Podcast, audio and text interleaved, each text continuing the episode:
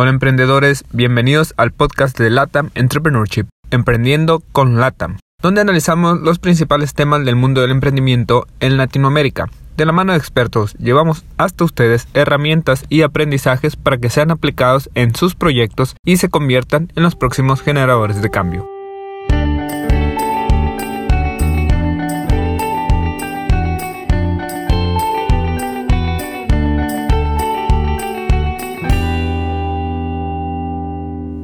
Hola emprendedores, bienvenidos a otro episodio de Emprendiendo con Latam y en esta ocasión tenemos como invitado a Alejandro Varela. Alex es mexicano, ingeniero químico por la Universidad de Sonora. actualmente se desempeña como coordinador de patentes en Guevara Propiedad Intelectual. Es subdirector de Global Chamber, ¿correcto? Sí, ajá. Okay. Y coorganizador en varias comunidades de emprendimiento aquí muy importantes para mí y para muchos en el estado de Sonora y sobre todo en Hermosillo el Fuck Up Nights, el Hackers and Founders y el Startup Weekend. Bienvenido, Alex. No, muchas gracias, Gabriel. Este, efectivamente, ando en todo menos en lo que debo. sí, es una pregunta bastante interesante. ¿Cómo, ¿Cómo, un ingeniero químico empieza a dedicarse a la propiedad intelectual? Damn, es una muy buena historia esa, fíjate. A ver. Eh, de, ahí de la Universidad de Sonora me toca a mí este, escuchar una charla. O sea, esto me voy a remontar hasta que empecé la carrera. Bueno, me toca escuchar esa, esa charla de una compañera ingeniera química también, ya en sus últimos semestres, y nos platica eh, una oportunidad que teníamos los ingenieros químicos específicamente de hacer un intercambio eh, fuera del país, en Francia. Y yo me quedo clavado porque el, este, se me han facilitado mucho los idiomas y en su momento llevé clases de francés en la prepa. Y dije, no, pues órale, es hora de ir a poner en práctica el, este llama pelo y cositas de esas, cosas muy básicas. Y órale, pues resulta que al final sí me voy de intercambio, este, ya muchos, algunos semestres después. Eh, me voy precisamente eh, durante un año en la ciudad de Montpellier, Francia. Y cuando regreso, regreso yo el verano de 2012, justamente, eh, perdón, el verano de 2013. Sí. Eh, justamente ese verano es cuando en Ingeniería Química en la Unison, los que ya están en, en, séptimo, octavo semestre ya cumplen con los créditos necesarios para ir a hacer sus prácticas profesionales fuera. Y yo llegué acabándose el verano, o sea, yo ya no tenía ni a dónde voltear, ¿no? Ya no había prácticas para mí. Este, yo llego y le, le pregunto pues al, al, entonces coordinador este, de, de, la carrera, maestro Encinas, este, muy buen maestro todavía anda por ahí, ya como jefe de departamento creo, jefe de la división, jefe de la división de, de, ingeniería de la Unison, y le, le, digo, profe, pues no, ¿qué hay? o sea, ¿qué hago, no?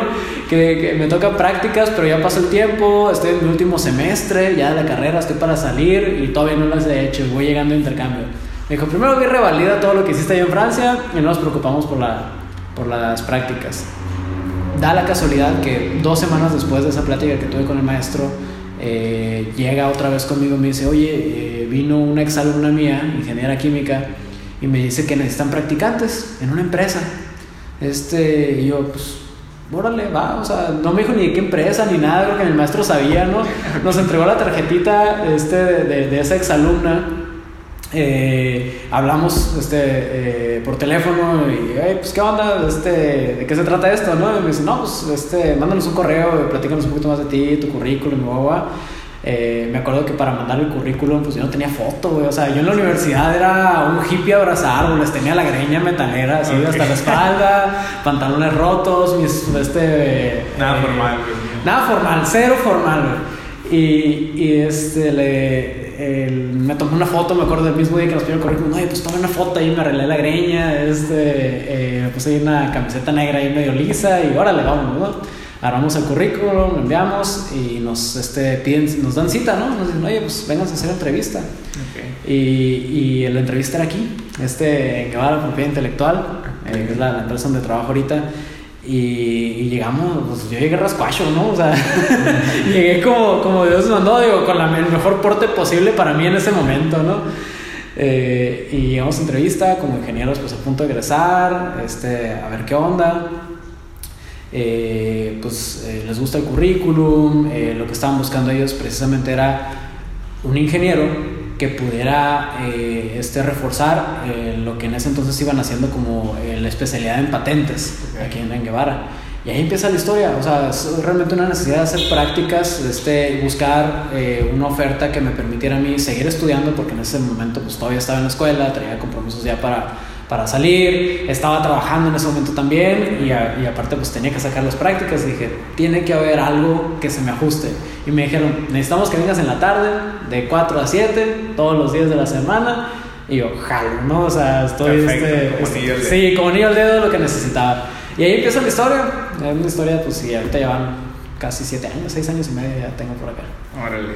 Y bueno, ahora vamos a platicar un poquito de qué es la propiedad intelectual para aquellos emprendedores que van iniciando su negocio, tú sabes, ¿no? No te voy a contar a ti de emprendimiento, pero así te hay que hacer un poquito de contexto que en América Latina, pues la manera de emprender es muy distinta a lo que vemos en Silicon Valley, entonces estos estos contextos, digamos, de emprendimiento que ya están más desarrollados. Entonces aquí tú sabes que lo hacemos más por necesidad, ¿no? Entonces, cuando empezamos un negocio, creo que lo que menos nos pasa por la mente es la propiedad intelectual y muchos, aún ya teniendo un negocio sólido, con ganancias, generando empleos y demás, siguen sin saber qué es la propiedad intelectual. Entonces, platícanos un poquito qué es.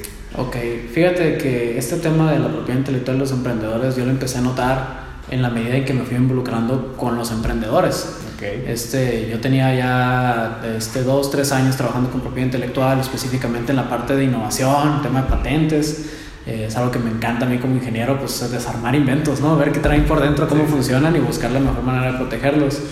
Y me doy cuenta que los, los emprendedores, así como tú dices, carecen de, de ese tema, porque no está en nuestra cultura.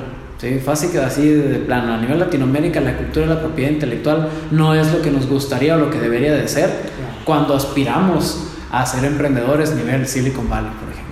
Sí, o sea, tratamos de emular, hay muchos ecosistemas que están muy fuertes este, en Latinoamérica, está eh, el ecosistema, bueno, pues este, para empezar, de los que van liderando en América Latina está Colombia, este, como un ecosistema muy fuerte que se ha desarrollado en los últimos años. Eh, Medellín fue declarada la ciudad más innovadora a nivel mundial, este, creo en 2014, 15 o por ahí.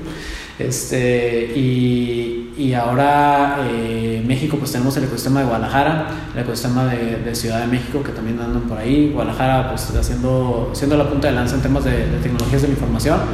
Y acá en Sonora, pues queremos hacer lo nuestro, ¿no? También. Y, y nace esa necesidad de decir, oye, pues resulta que hay un montón de herramientas que te pueden servir a ti como emprendedor sin necesidad de que te desenfoques entre tu emprendimiento. Son herramientas nada más. La propiedad intelectual hay que tenerlo muy claro. Es una llave. Es una llave que abre muchas puertas. ¿sí? Pero eso no impide que si tú como emprendedor no tienes esa llave, puedas agarrar el hacha y tumbar todas las puertas, ¿no? Obviamente que con la llave se hace más fácil. Claro. La llave hace que la puerta se abra solita, casi casi, ¿no? Entonces ahí es donde me empiezo a dar cuenta, digo, hay una falta de conocimiento. Esa falta de conocimiento que les puede dar a potencializar la creatividad, que al final de cuentas es lo que queremos, ¿no? Agarrar la creatividad del emprendedor que él ya la trabajó y la convirtió en un producto o servicio este, de, de, primera necesidad a lo mejor o de alto nivel, pero le falta esa parte de, oye, ¿cómo la hacemos propia y cómo, la, cómo nos adueñamos de ella? Que al final de cuentas es lo que busca la propiedad intelectual. Así es. Y es para todos la propiedad intelectual, o sea, es, es desde el que va empezando hasta el que ya tiene un negocio formal, por así decirlo. Sí.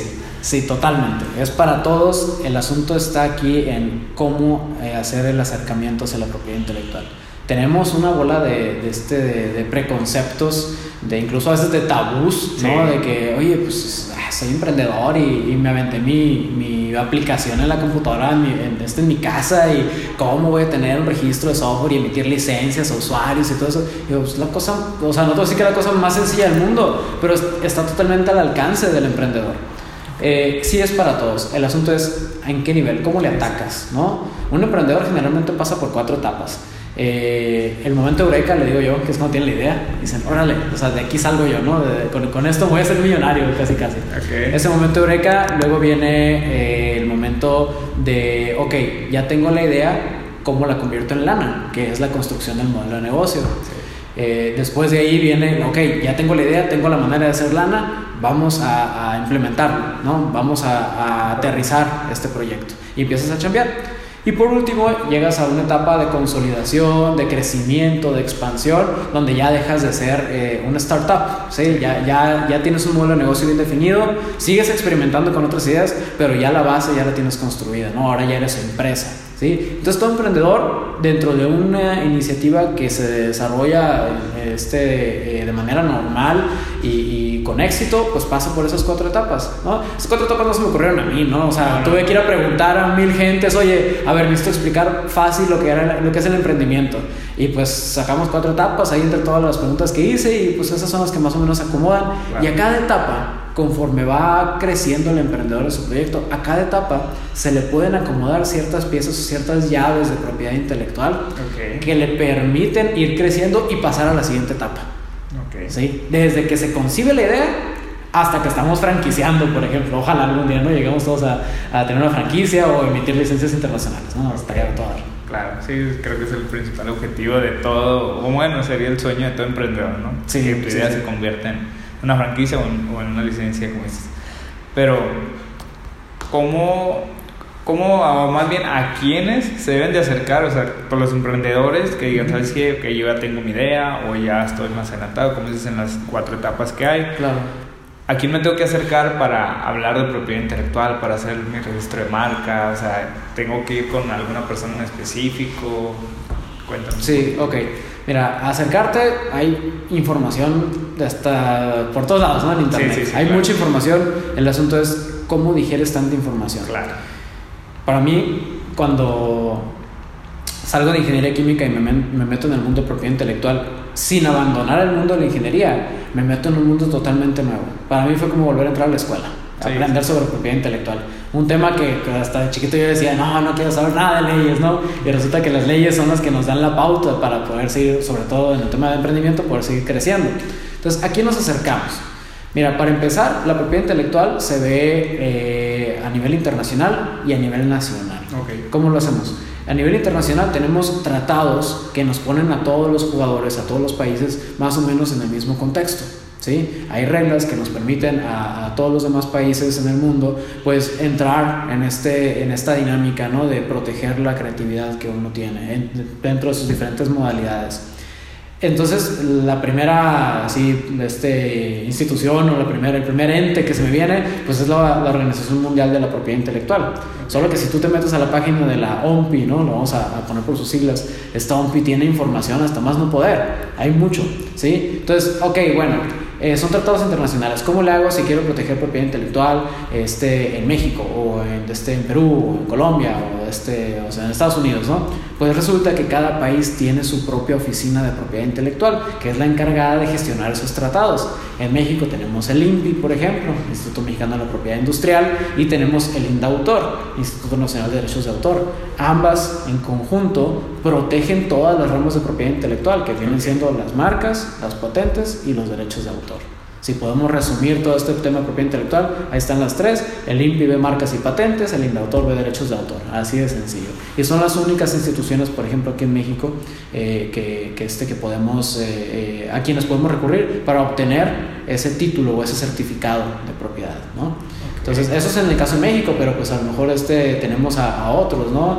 Está este, el Indecopi, por ejemplo, allá en, en, Perú, y así, cada país tiene sus propias este, oficinas. Así es. Entonces, ellos son los institutos que se, que se encargan de hacerlo, pero ustedes, por ejemplo, en Guevara, son, digamos, el, intermediario, el que le facilita al emprendedor hacer el, el, trámite con, el, con estas instituciones. Así es.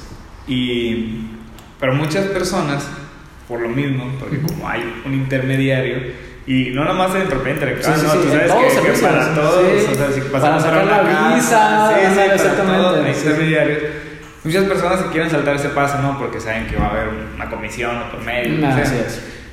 Pero muchas veces termina haciendo todo un caos o terminan haciendo las cosas mal. Entonces, cuál sería el costo-beneficio a lo mejor de acercarse con, un experto, porque literal hay que decirlo como, como es, ¿no? Son expertos, no son cualquier persona que, que está jugando a, a, ser expertos, son expertos ya de, varios años en la materia y saben cómo gestionar ante estas instituciones la propiedad intelectual de los negocios. Entonces, claro. ¿cuál es el costo-beneficio que, que los emprendedores pueden tener? Hay, una, hay una estadística que creo que nos puede ilustrar muy bien. ¿Quién recibe eh, las solicitudes de marca, por ejemplo? Eh, quiero proteger mi logotipo, ¿sí? ¿A dónde lo llevo? Ah, bueno, pues resulta que el INPI, las oficinas están en Ciudad de México, pero si yo vivo en Sonora, a 2.000 kilómetros de distancia, pues no está tan fácil irme a Ciudad de México, ¿no? Claro. Entonces, ¿dónde, ¿a dónde voy?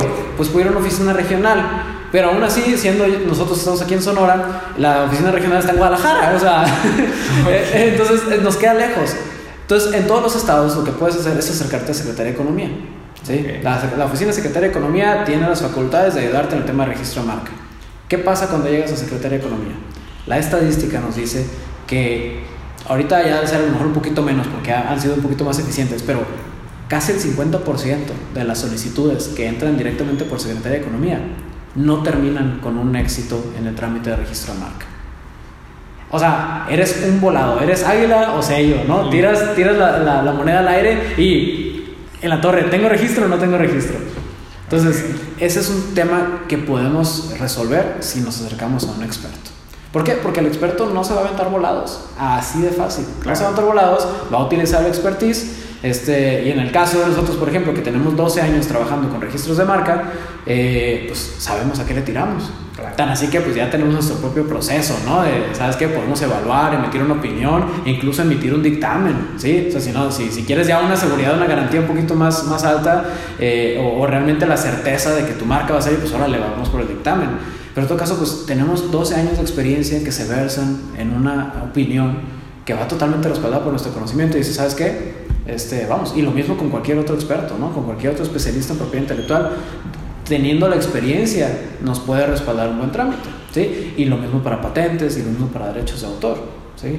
O sea, al final de cuentas es un trámite que se tiene que hacer, ¿sí? Hay que hacer, hay que llenarlo, hay que, hay que llenar este, eh, solicitudes, eh, adjuntar cartas, eh, firmar, en el caso de la patente hacer una memoria técnica, en el caso del software a ver cómo vamos a presentar el código fuente, si la marca cumple o no con los requisitos de, de este, de, de ser distintivo y demás, o sea, ya no es nomás llenar cositas, sino hacer un análisis de esa creatividad que el emprendedor está este, desarrollando y ver cómo lo acomodamos en algunas de las tres carriles, ¿no? digamos, de, de, de propiedad intelectual, las marcas, patentes o derechos de autor. Perfecto. ¿Y cuál es el error más común que cometen las personas o, emprendedores? No sé si tendrás algo por ahí en mente. Uno, eh, pensar que todo se puede patentar. pensar que todo se puede patentar. En el caso, incluso inventan palabras, ¿no? Y de repente, quiero patentizar, ¿no? Y la torre, se sangran las orejas, una de esas, ¿no? Entonces, eh, para empezar, a mí me gusta desmentir eso. Okay. Lo único que se patenta son las patentes. ¿Y qué rayos es una patente? Ah, bueno, todo aquello que tenga que ver con tecnología, ya sea en un proceso o en un producto. Okay. ¿Sí? En un proceso aplicable industrialmente o en un producto. Eso es, pues, puede ser tecnología y puede ser susceptible de patente. Entonces, ¿qué hago con mi logotipo? ¿Qué hago con mi canción? ¿Qué hago con mi software? ¿Qué hago? Cosas que no entran en esa definición. Ah, bueno, hay otros caminos. Entonces, ahí voy, me regreso y un error este, común es pensar que todo se puede, en lugar de patentarse, todo se puede registrar. ¿sí? No todo se puede registrar. Hay que ponerlo en la vía correcta. Muchas de las cosas que creamos se pueden registrar. Eso sí, sí te lo puedo decir. Pero hay cositas que no, por ejemplo. ¿Qué cosas no se pueden registrar? Un emprendedor que tiene eh, su nuevo negocio de alimentos, por ejemplo, desarrolló esa salsita, ¿no? Que le da un toque a, este especial a, las enchiladas o los tacos. Y, esa salsita nos como que, híjole, no sé, se fueron los pelos de, este, de punta, una de esas. Eh, ah, bueno, resulta que la salsa no es ni patentable ni registrable por marca, a menos que le pongas un nombre este muy, muy padre, muy distintivo, y la receta no es susceptible todavía de, de registro por derechos de autor. Entonces, ¿dónde la metemos? Ah, bueno, pues resulta que hay otra cosa que no es el registro, que hay, o sea, este se llama secreto industrial y como si fuera la fórmula de la Coca-Cola, ¿no? Mención no pagada. Este, eh, bueno, vamos a proteger ese tipo de cositas. Entonces, hay que buscar el camino nada más. Pero un error común es eso, ¿no? Este, pensar que todo se puede registrar, no, no averiguar desde un inicio en dónde cabe, ¿no? cuál es el camino a seguir. Y el otro error muy común es eh, pensar que por proteger, que por registrar, eh, nadie lo va a saber. Okay. Se va a quedar en secreto. La propiedad intelectual es totalmente lo opuesto. ¿sí? ¿Qué es entonces eh, registrar? ¿En qué consiste? En hacerlo público. ¿Sí? Un registro de marca, de patente, de derechos de autor. O sea, el derecho de autor sale con su certificado del registro público de derechos de autor, ¿sí? La patente y la marca tienen su gaceta donde se publica. Entonces, ese es otro como pensar que ah, ya nadie lo va a saber.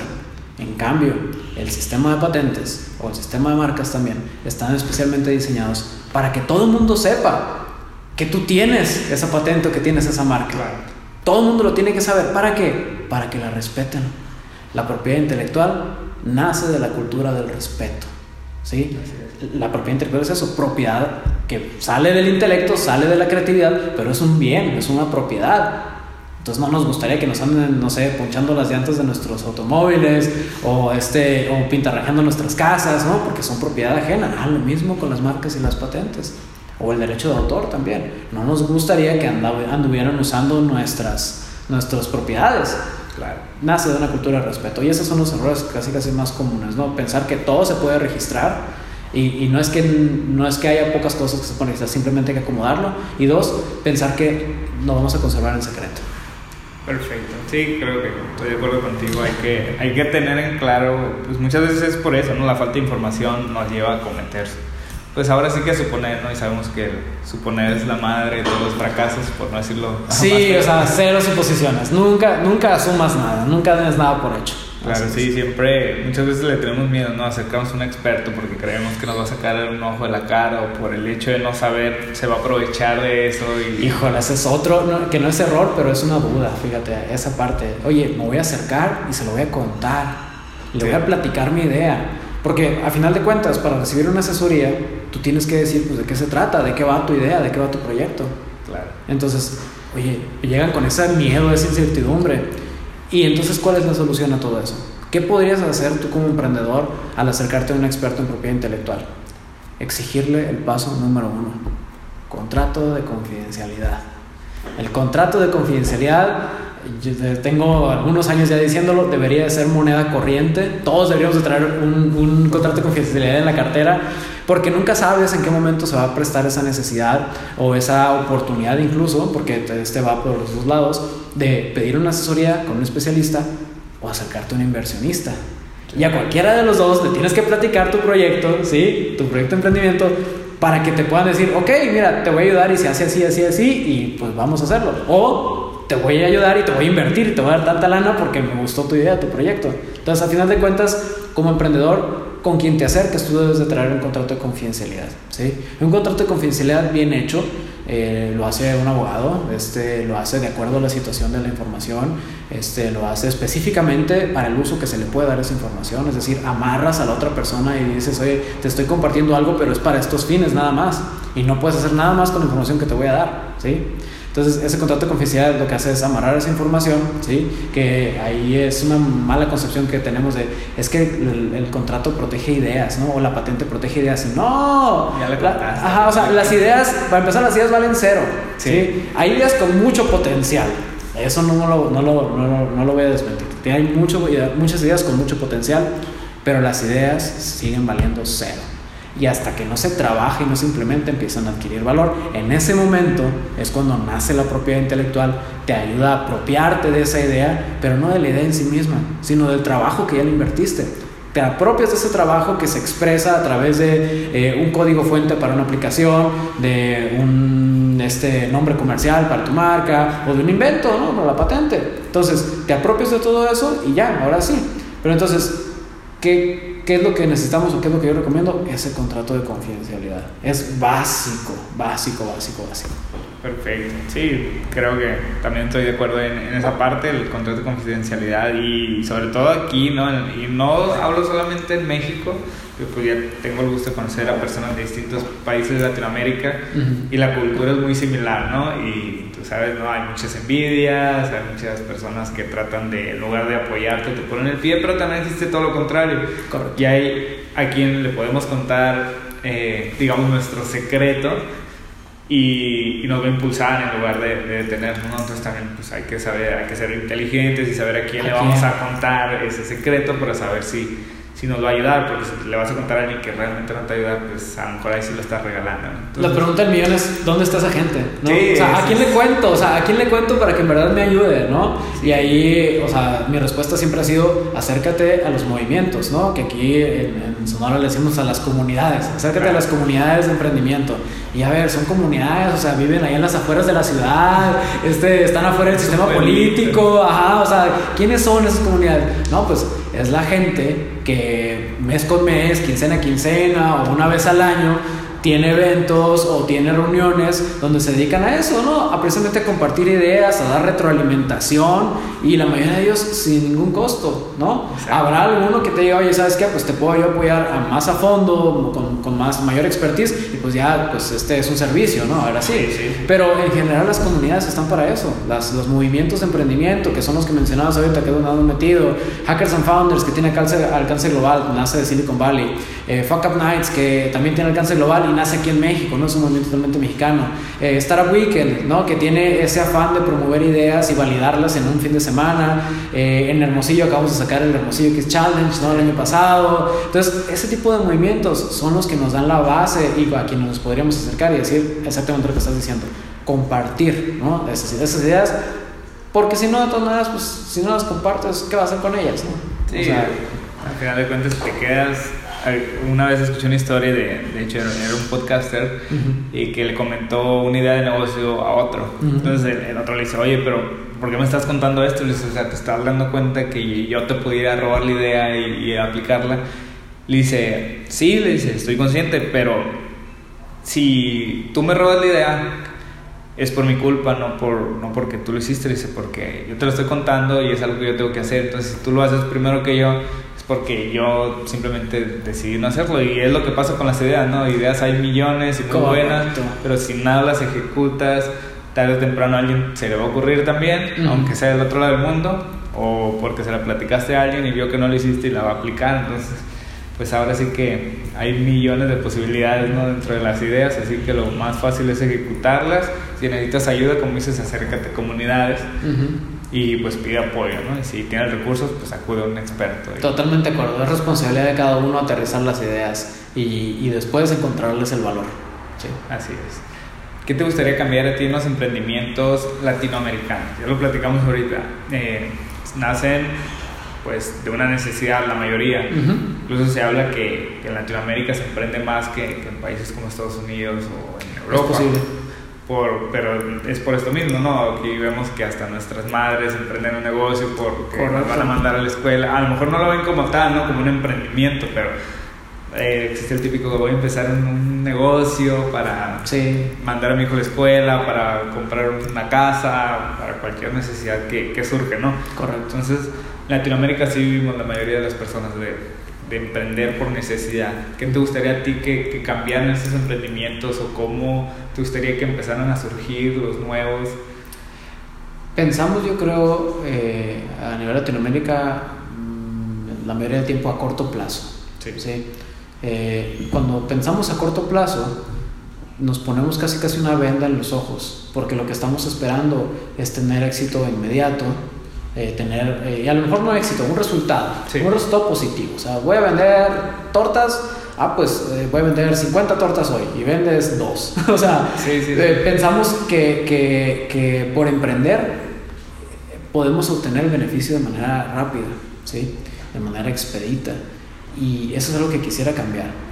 Cualquier cosa que uno en- o, o en la que uno encuentre valor no es algo que se dio de la noche a la mañana.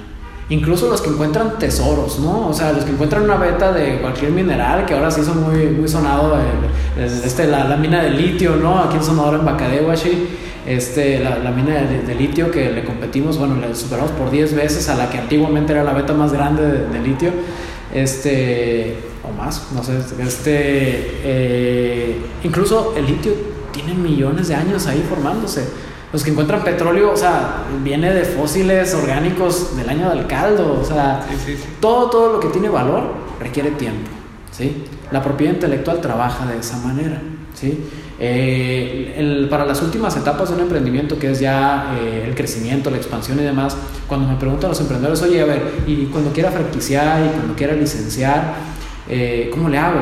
Yo, Está bien, o sea, sí es bueno traerlo en la mente y de hecho es lo que recomiendo. No se preocupen por eso en el, primer momento, ¿no? De que yo estoy haciendo ya este negocio porque mañana ya voy a tener una licencia. No, es porque dentro a lo mejor de dos meses, seis, un año o más, voy a empezar a emitir mis licencias o mis franquicias, ¿no? Porque primero tengo que validar el modelo de negocio. La patente también. Tan así que los mismos trámites de propia intelectual se toman su tiempo, ¿sí? sí y cuando me dicen, oye, a ver, y quiero saber cuánto vale mi marca, veo que la de Coca-Cola vale no sé cuántos miles de millones de millones de dólares y yo quiero saber cuánto vale la mía. Aguanta, si vas empezando tu marca es probablemente, probable que te salga más cara el proceso de evaluación que el valor mismo de la marca, ¿no? Sí, sí. Entonces, eh, todo requiere tiempo, todo requiere tiempo. Entonces, yo creo que lo que me gustaría cambiar sería esa visión, ¿sí? Las cosas se van dando conforme uno las va trabajando. Si no le trabajas, si no la chambeas, no vas a ver resultados, el resultado esperado, mucho menos aquello que no estás esperando. ¿sí? Entonces, ¿qué quisiera cambiar? Esa parte, la visión, la visión a futuro. Y no se trata de, eh, de este, eh, ¿cómo se dice? De estresarse porque ya viene y tengo que estar listo, no. Se trata de traerlo en la cabeza, nada más estoy construyendo un negocio que eventualmente me va a dar una licencia, me va a dar una franquicia, me va a permitir vender, incluso todo, toda mi empresa la voy a poder vender, ¿no? A veces, este, de hecho, muchos emprendedores sueñan con eso, ¿no? no tanto la creación de la empresa, sino la estrategia de salida. y, y, ahí es donde decimos, ok, este, eh, eh, quiero llegar a eso y tenerlo en la mente, siempre tenerlo en la mente, tener esa visión. Pero si lo que estamos buscando nada más es el resultado para el día de mañana o para pasado, es muy poco probable que alcancemos a percibir el verdadero valor. Y es más, si ni siquiera lo percibimos nosotros, mucho menos los que están este, por fuera de, nuestros círculos, ¿no? Que en este caso, pues queremos que sean nuestros clientes los que nos compren. Así es, no, totalmente de acuerdo. Eh, somos muy impacientes, ¿no? Los latinos queremos resultados ya. Y como tú lo dices, ¿no? Muchas veces, incluso Elon Musk y todos estos nombres que suenan de emprendedores, modelos a seguir, que, están ahorita, digamos, en la punta de lanza en el mundo, pues como dices, no, no fue de la noche a la mañana su éxito. O sea, si tú te metes a ver su historia, le estuvo picando hielo, Steve Jobs, cuántos, o sea, ¿Cuántas iteraciones? O sea, sí, subidas y bajadas y demás, y eso que él estuvo ahí, ¿no? En toda esta zona de emprendimiento, y fue difícil, o sea, Apple no se construyó de la noche a la mañana. Correcto. Entonces, pues con mayor razón nosotros que estamos aquí en América Latina, donde no hay tanto apoyo de los gobiernos, sabemos que ya están haciendo su esfuerzo en algunos países, que ya hay ya hay más como que focos volteando a ver a, estos locos emprendedores. No digo milenios porque ya también hay, hay, hay emprendedores de, sí, de todas las edades. De todos los rangos de edad, sí. Entonces, pero pues es más difícil, ¿no? A comparación de, de los países ya desarrollados, donde digamos ya hasta tienen estrategias y modelos que nosotros nos gustaría replicar alguna vez, pero obviamente hay que adaptarlos a, a la cultura, ¿no? Correcto. acá. Entonces sí, totalmente de acuerdo que hay que ser más pacientes y, cuando inicias tú tu proyecto te vas a dar cuenta, ¿no? Si, si es lo que te gusta, lo que te apasiona, claro. ahí es donde no te va a importar si duras siete años a lo mejor sin dar el, ese brinco pero pues los primeros dos años son los más difíciles y después vienen otros tres donde te vas a ir acomodando y tienes sí. o sea, son muchísimas cosas y muchos ajá, eso no significa ser conformista, ¿no? no significa eh, quedarse esperando a que sucedan las cosas, no, uno tiene que ir por ellas. Sí, sí. Va a costar, sí, va a costar su tiempo, va a costar a lo mejor su dinero, va a costar esfuerzo, sí, horas de dedicación. Eh, pero, pero este, estamos obligados a que si queremos generar valor, tenemos que chambear, ¿sí? Y, y no por eh, decir, ah, es que en cinco años mi empresa va a valer este, un millón de dólares. Pues a lo mejor y sí, pero si te quedas sentado esperando a que pasen esos cinco años, pues jamás va a suceder. Sí, claro, no es quedarte atrás del mostrador en tu negocio y a los cinco, ah, ya pasaron los cinco años, ya, ya se... Es aventarse, ¿no? Pegar el brinco, como dices tú ahorita. Sí, es, es muchísimo trabajo y sobre todo hay quienes emprenden y aparte tienen su empleo y es todo un show, ¿no? O sea, son muchísimos factores que te van a afectar. Emprender no, no es tan romántico como algunos lo pintan, pero si te gusta y te apasiona es otro rollo, ¿no? Correcto. ¿Qué te gustaría, o más bien, cómo te imaginas tú los emprendimientos del futuro, pero ya a nivel global? ¿Cómo, cómo ves el día de mañana los emprendedores? Fíjate, a corto plazo yo veo emprendedores cada vez más jóvenes. Ok. Eh, tenemos una tendencia a nivel educativo que, que, nos está casi casi metiendo en otro canal, ¿no? Eh, a lo mejor mi generación, lo que, como nos educaron, fue para formar este, empleados, formar colaboradores de empresas, que está muy bien, o sea, no tiene nada de malo, este, pero ese era el canal eh, de educación, ¿no? de, los, este, de las, eh, se puede decir, las primeras generaciones de los millennials, ¿no? de, los últimos de, de, la generación X, ¿no? de ser empleado. Pero cada vez esa tendencia va como que cambiando, ¿no? Y cada vez me encuentro yo con más instituciones educativas en todos los niveles, donde el emprendimiento ya es una palabra un poquito más hablada, un poquito más cacareada, decimos nosotros, ¿no? Ya cada vez se platica un poquito más sobre eso. Y ya eh, los, los, chicos están saliendo de los niveles educativos básicos con la idea de que pueden hacer un negocio propio. Formación completa o no, todos tenemos ese potencial. Sí, y siempre lo hemos tenido. El asunto es cómo estamos recibiendo una educación.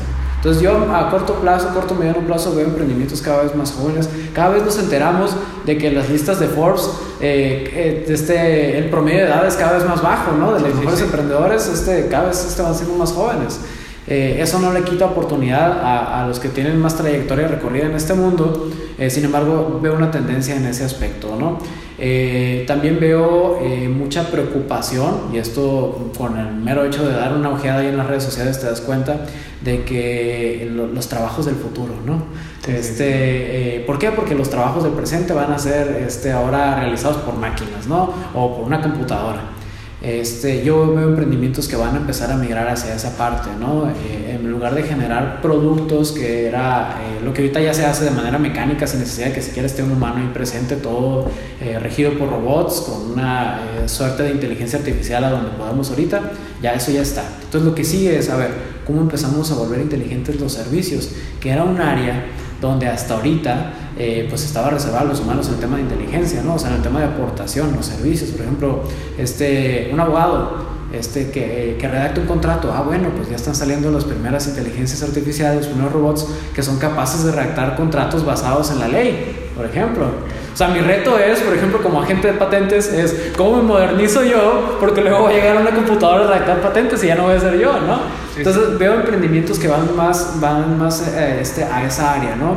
Donde empezamos a, a aterrizar y a estandarizar eh, esa parte de creatividad humana que ahorita se le está aportando desde el área de servicios eh, y, y se va a volver un poquito más mecánica se va a volver un poquito más este, automática, ¿sí? por no decir aburrida, ¿no? O sea, un poquito más automática eh, y eh, ya no vamos a tener que hacer nosotros. Entonces nosotros como humanos nos vamos a poder dedicar a hacer otras cosas. Sí, claro. Y ahí es donde está la clave. Como humano, si ya sabes que las tareas este, mecánicas ya las hace un robot y las tareas de pensar ya las hace una computadora, como humano, ¿qué nos queda? Explotar la creatividad. El, robot hasta ahorita sigue siendo un código fuente con ciertas limitantes.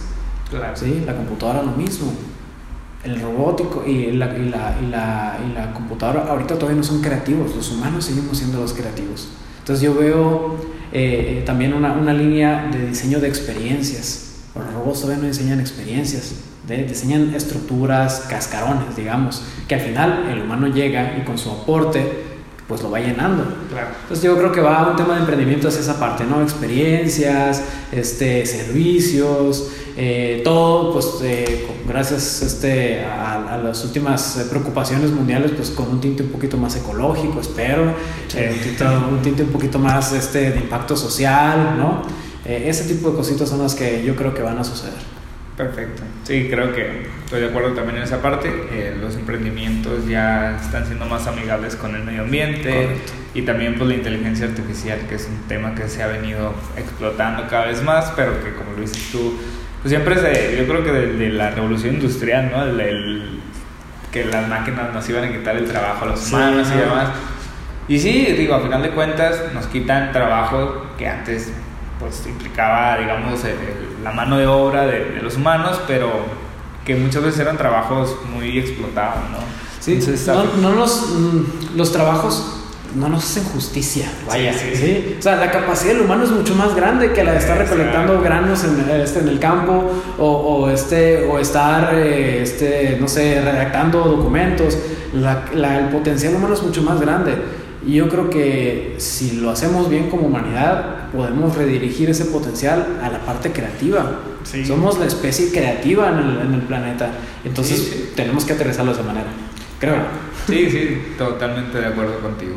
Eh, y hablando de eso, ¿qué característica tú consideras que debe ser la más importante que un emprendedor debe de tener?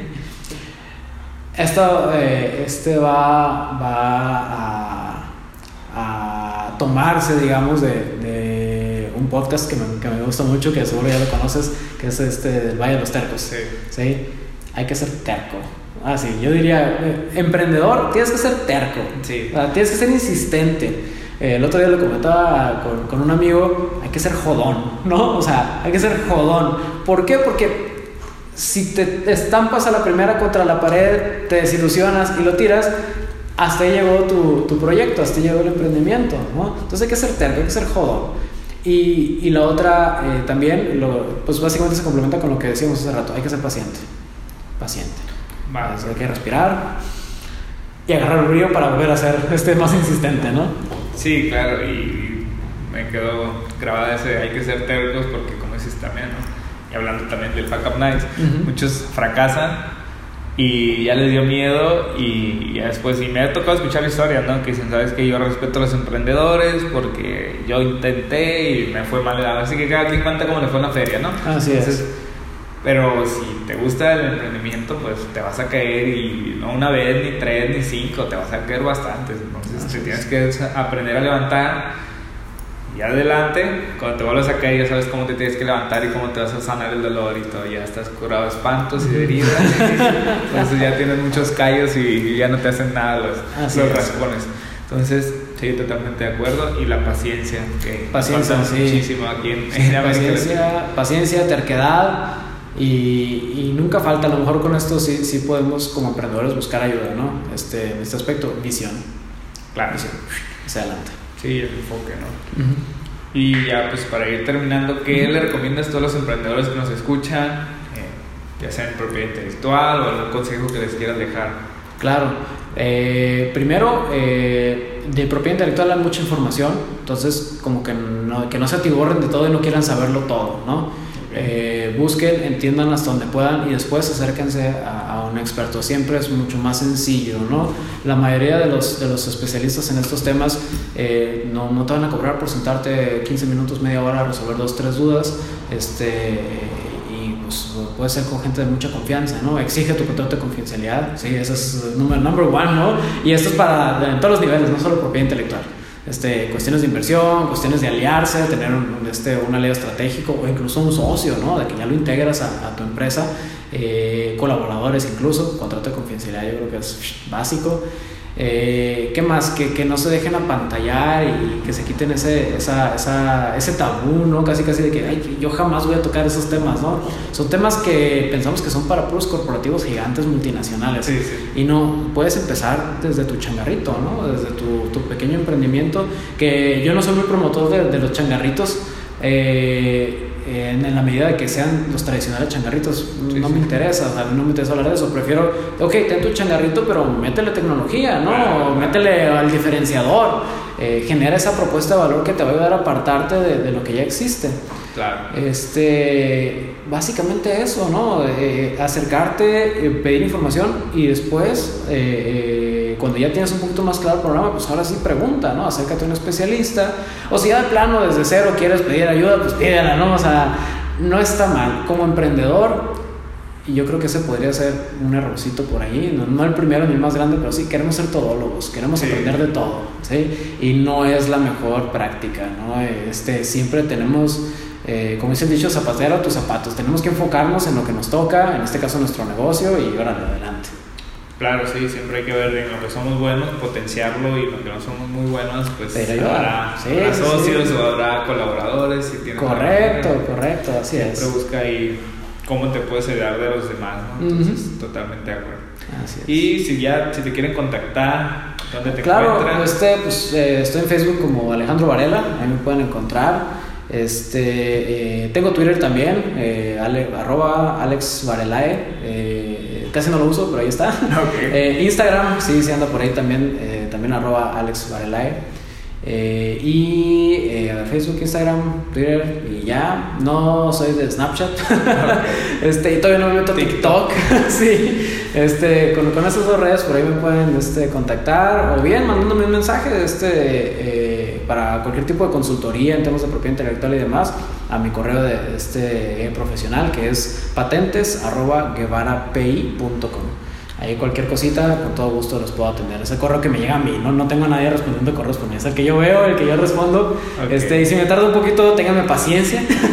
Pero, pero sí, este, ahí estamos, ahí estamos al pendiente. Muy bien, pues gracias Alex por darnos la, esta pequeña introducción a qué es la propiedad intelectual. Ya creo que ya tenemos un panorama más amplio que sabemos cómo lo podemos utilizar los emprendedores, porque no nada más como dices es para las grandes empresas, también es para, para aquellos que van empezando ya sea desde su changarrito hasta pymes ya digamos que ya van más desarrolladas, que Así son medianas, ¿no? Entonces, Es un mundo, ¿eh? Que no se esperen. sí, Es un mundo y cuando quieran volvemos a platicar ya de un tema específico dentro de la propiedad Sí, intelectual.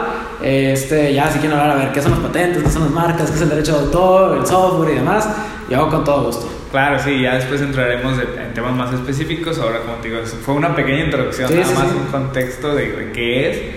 Entonces, pues muchas gracias por No, gracias habernos Gabriel. abierto las puertas y ya después platicaremos y invitamos a Alan también ahí para que nos dé. Sí, sí, la visión ya de, de una persona que tiene 12 años dándole la propiedad intelectual y que ha pasado de ser él mismo un emprendedor a ser un empresario y, y en el camino le ha tocado apoyar a otros emprendedores y los ha visto convertirse en empresarios, yo creo que su visión también va a ser muy importante por acá. Así, perfecto, pues muchas gracias. Gracias, tío Gabriel. Emprendedores, si les gustó el episodio, por favor califíquenlo, dejen sus comentarios y suscríbanse en la plataforma que nos escuchan. Síganos en nuestras redes sociales, Facebook, Instagram y LinkedIn, nos encuentran como Latam Entrepreneurship. Y por último, comparte este episodio con más emprendedores para crecer juntos en nuestros proyectos.